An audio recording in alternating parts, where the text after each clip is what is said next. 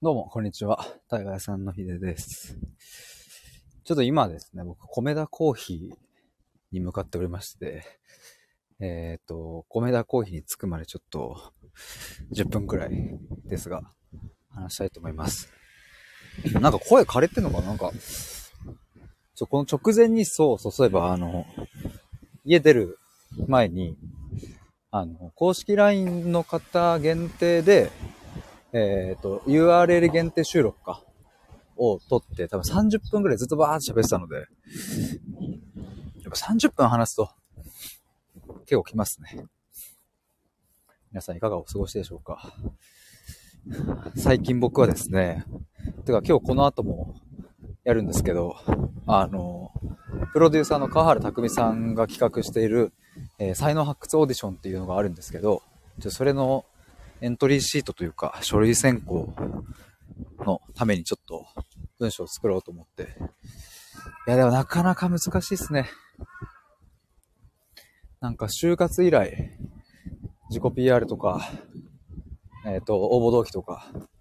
そういうのをやっておりますが、なかなか大変、難しいなと思います。シンプルな自己 PR をどうぞっていう。皆さん何、何言いますか？自己 PR とか、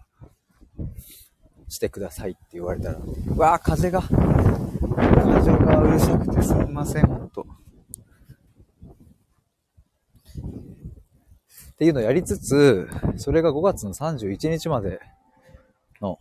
締め切り日なので、いやもうほんと明日、ああ、明日か。え？明日ですよね。明日で終わりだ。明日までになんとかそれを仕上げるっていうのと、あと、6月1日からタイヤプログラムのバージョン3を、え限定1名で募集かけるので、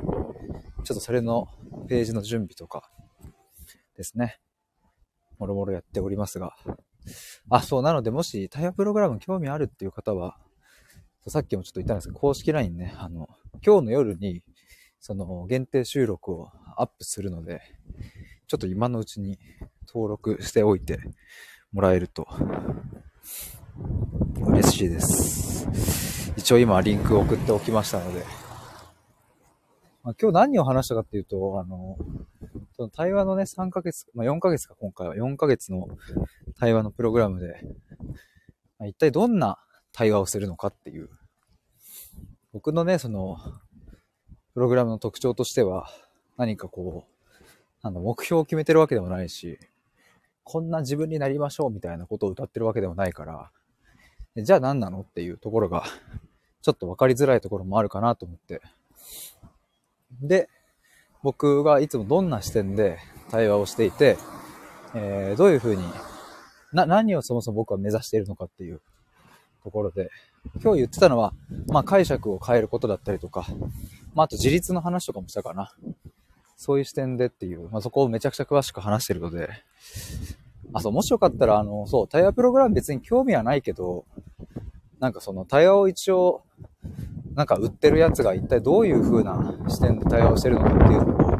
なんかそれだけでも聞いてもらえると何かまあ、あの、ヒントになることもあるかもしれないので、もしよかったら、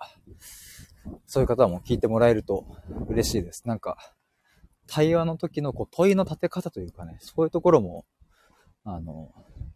すごい今日話してるので、問いの立て方はね、ほんとね、大事。それがなかなか、うん、伝わりづらいというかね、あれなんですけど、まあ今日の多分時間で言うと、何時ぐらいかな。何時でしょうまあ別にもう、あとはメッセージをセッティングすればいいだけなので、7時とか8時とか9時とかぐらいかな。ちょっと読めないですけど。まあ遅くても9時ぐらいには、までには必ず出しますので、お待ちください。あと最近は、何かな。ああ、で、ちなみにそうだ、これもあの、そうそう、話したかったなっていうのは、その、河原拓さんのその、才能発掘オーディションの、まあ、エントリーシートを書くにあたって、えー、応募動機とか、まあ、あとプロデュー、あ、これね、ちなみに優勝すると、河原さんの、あの、無料プロデュース、あ、プロデュースを無料で受けれるっていう。権利だったり、えー、準優勝だと、川原さんが手掛けるプロデューサー集団の人からプロデュースを受けれるみたいな、そういう権利があるんですけど、そうで、そのエントリーをするにあたって、いろいろその応募動機とかを書くわけですが、やっぱね、これ書いてるとね、めちゃくちゃ、それだけでも整理されるっていうのはすごいあるんですけど、でもその分やっぱね、悩むことも多い。本当にこの方向性でいいのかなとか、自分が目指したいことってこれなのかなとか、むっちゃ悩むし。いやでも逆に言うとそういうのも含めてプロデュースしてもらえるということなんでしょうと。や僕はとにかくちょっと今回は、マジでちょっと優勝狙いたいですね。狙います。いやーもうほんとちょっとこのエントリーシートさえ通れば、二次審査は動画審査で、三次審査は、三次試験は、えっ、ー、と、面接、オンラインの、オンラインじゃないかな。僕らはオフラインか。僕らっていうか参加者は。まあ、公開のオンライン面接らしくて。まあ、詳細はまだちゃんと出てないんですけど。まあでも、とりあえず書類さえ通れば、喋りの方に持っていければ、なんとか、なんとかいけるんじゃねえかと。だからまず、マジでこの第一関門、書類審査。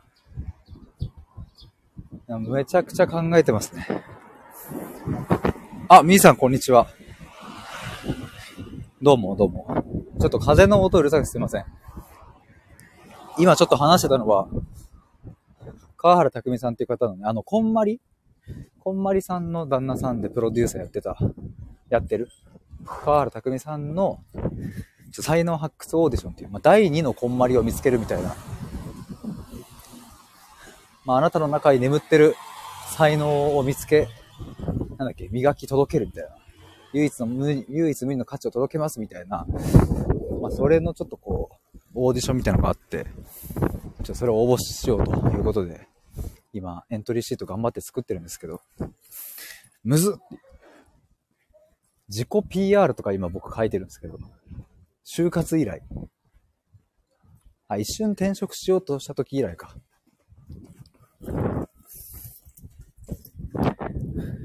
ミーさん、才能発掘オーディション、おーと。就活みたいですね。そう。まず第1問目が応募動機で、で、第2問目が自己 PR をどうぞ。で、第3問目が、えっ、ー、と、プロデュースを通して、どんな未来を手にしたいですかみたいな。もうほんと就活みたい。あなたはこの会社に入ってどんなことをしたいですかみたいな。い、すごい悩む。やばい、ほんと難しいね。就活生ってやっぱすごいわと思った。やっぱさ、自分のいろんな多面的な部分をさ、やっぱ伝えたくなっちゃうんだけど、でも結局文字数が400文字とか制限があるから、400文字で伝わるわけがないじゃないですか。で、そんな時にどの一面をまず切り取るかっていう、これが本当にむずいけど面白い。切り取り方がね、あれ道合ってったかな？みーさん、私これから就活です。あ、マジですか？あ、本当に？え？じゃ大学？3、ん？今4年？今3年生ってことですかね？僕ね、就活、あ、3年ですと。僕ね、そう、あの、対話の原点。今、対話屋さんとしてやってますけど、今の原点って大学4年生ぐらいの時に出来上がって、で、それ何かっていうと、就活支援をしてたんですよ、僕。大学4年の時に、まあ、違う大学の友達3人と、あの、先輩と一緒にまっすぐな就活をっていうコンセプトで、先輩と一緒にまっすぐの頭文字を取って、SIM で SIM っていう、あの、鬼田さん名前の就活支援団体とかコミュニティを作ってやってたんですけど、で、その時に僕は一番力入れてたのが、まあ、自己分析であり、まあ、自己分析の対話なんですよね。相手から引き出すっていう。あの、むっちゃそこで聞きまくってました。もう人生をもう0歳から聞いてたんで僕。池袋のカフェで。みさん、ほうほうと。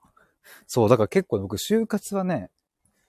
あの、そうそういう意味では、ES 添削もやったし、面接対策もずっとやったし、自己分析もやったし、で、どうやったら自分の魅力を面接官に伝えられるのかみたいなところも、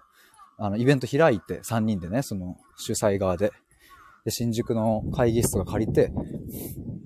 そこで、あの、セミナーじゃないけど、イベントみたいな感じやったりとか、まあ、小規模で。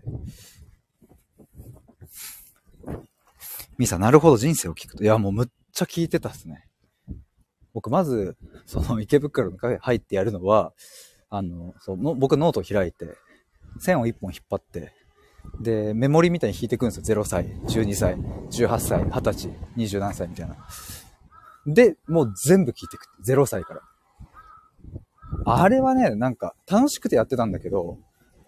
多分、あの、知らず、知らずのうちにめちゃくちゃトレーニングになってたなっていう、今思うと。それをもう多分50人ぐらいとやったし、しかも1回で終わりじゃなくって、2回3回とリピートしてくれる子もいたから、皆さん自分年表作る感じです。そう、あの年表作った上で、じゃあ、この、中学の時にこの部活に入った理由って何なんだっけっていうところからむちゃくちゃ深掘りしていくっていう。で、それを一通りやった後に、じゃあ就活どうなんだっけみたいな話とかをやってましたね。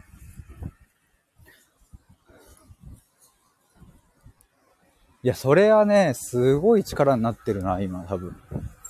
あれやったおかげで。ほんとね、僕、大学卒業するときに、財布の中とかで、ね、その、領収書、レシートをバーって全部出したら、その池袋のベローチェとか、イタリアントマトとか、ドトールとかの、あの、レシートがもう鬼ほど出てきて、しかもそれ僕全部後輩におごってたから、これいくら使ってんだと思って。まあでも楽しすぎてもそれが。何回やってか気づかないぐらい、もう没頭してやってましたね、その時は。ミサめっちゃ勉強になりますと。いや、最高だよね、マジで。なんかおもろいよね。でも、あれをやってたのはね、本当にでかかった。で、僕、そこで、言葉への感度がめっちゃ上がったっていう。なんか同じようなことを言ってても、例えば家族を大切にしたいですとか、私は負けず嫌いですとか、あ私の強みはなんか実行力ですとか、わかんないけど、そういう同じようなことを言う人っていっぱいいるんだけど、え、ちなみに実行力って何とか、リーダーシップって何みたいなことを後輩たちに聞いてたんですね、その時。そしたら、あ、A さんと B さん同じようなことを表面的に言ってるけど、それの成り立ちがこうも違うんだ、面白いみたいなことに気づいたのが大学4年。だからマジで今の原型がそこでこう確立されてったっていう。多分それやってなかったら、わかんない。今対話屋さんなんてやってないかもしれないし。だからすごい、僕としてはめちゃくちゃいい経験というかもう本当に貴重な、ほうと。いや、マジ、マジそうだわ。いや、みーさん来てくれたから、しかも大学生3年生ですって言ってくれたので、僕もちょっとこの話ができました。あざっすちょうどコメダに着いた。完璧。みーさんありがとうございました。潜って聞いていただいている皆さんもありがとうございます。えー、ぜひちょっと就活頑張ってください。応援してます。もしなんかわかんないことあれば何でも聞いてください。ありがとうございます。こちらこそ。ではでは、以上です。バイバーイ。